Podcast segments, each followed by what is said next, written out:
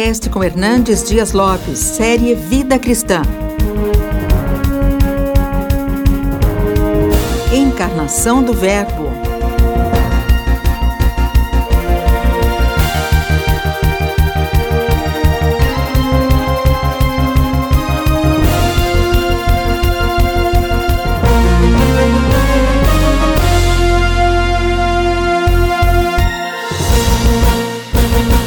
O apóstolo João, no capítulo 1 do seu evangelho, ele vai nos mostrar quem é Jesus. Ele já mostrou para nós que Jesus Cristo é o Verbo eterno, é o Verbo pessoal, ele é o Verbo divino, ele é o Verbo criador, ele é a luz que vinda ao mundo ilumina todo o homem, ele tem vida em si mesmo. Mas agora João vai fazer uma outra declaração magnífica, extraordinária, espantosa. Ele diz no verso 14 assim: E o Verbo se fez carne e habitou entre nós, cheio de graça e de verdade, e vimos a sua glória, glória como do unigênito do Pai. Quando ele diz isso, e o Verbo se fez carne, que coisa sublime, que mistério glorioso. Porque se este Verbo é Deus e ele é, ele é transcendente, ele é maior do que tudo quanto ele mesmo criou. Este universo de bilhões de galáxias, de mundos estelares, com mais de 93 bilhões de anos-luz de diâmetro, pois o Verbo é maior do que tudo isso. E agora, este Verbo é, se esvaziou a si mesmo, tornando-se um zigoto, um embrião, um feto, um bebê, que foi enfaixado em panos e deitado numa manjedoura. Você pode imaginar que glorioso mistério é esse? O Verbo de Deus vestiu pele humana, calçou as sandálias da humildade, pisou o nosso chão, bebeu a nossa água, comeu o nosso pão, chorou as nossas lágrimas, sentiu a nossa dor, levou sobre si o nosso pecado, morreu em nosso lugar e ressuscitou gloriosamente para nos dar a vida eterna. Que verdade sublime!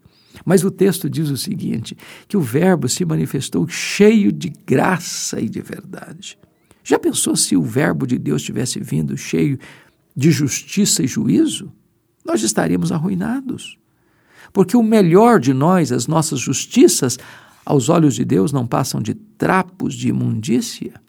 E o pior de nós, os nossos pecados, então, o que seriam?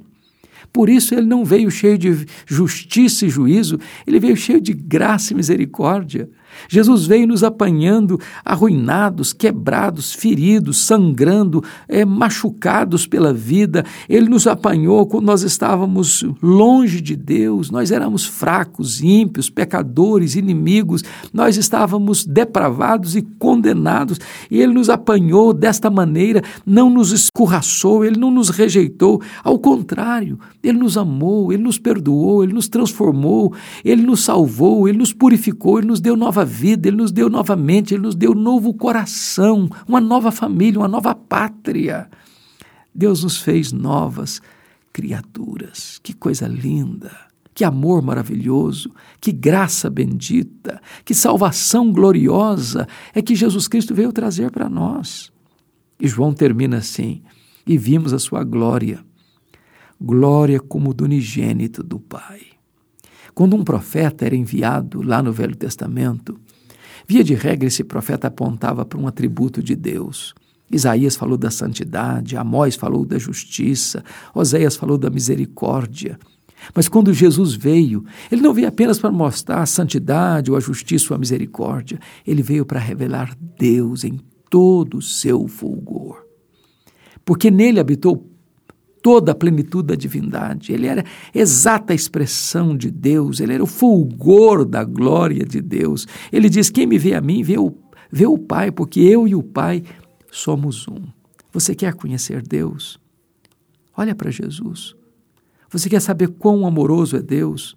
Olha para Jesus. Você quer saber quão glorioso é Deus? Olha para Jesus. Você quer ter um encontro com Deus? Entre por esta porta que é Jesus. Você quer ter acesso à presença de Deus? Ande por esse caminho que é Jesus. Você quer comer o pão da vida? Se alimente de Jesus. Você quer beber a água da vida? Jesus é essa água. Jesus é aquele que reconcilia você com Deus. Jesus é aquele que veio para trazer salvação para você, perdão para você, vida eterna para você. Que Deus abençoe o seu coração. Que você tenha um encontro glorioso com este Jesus maravilhoso. Deus abençoe a sua vida.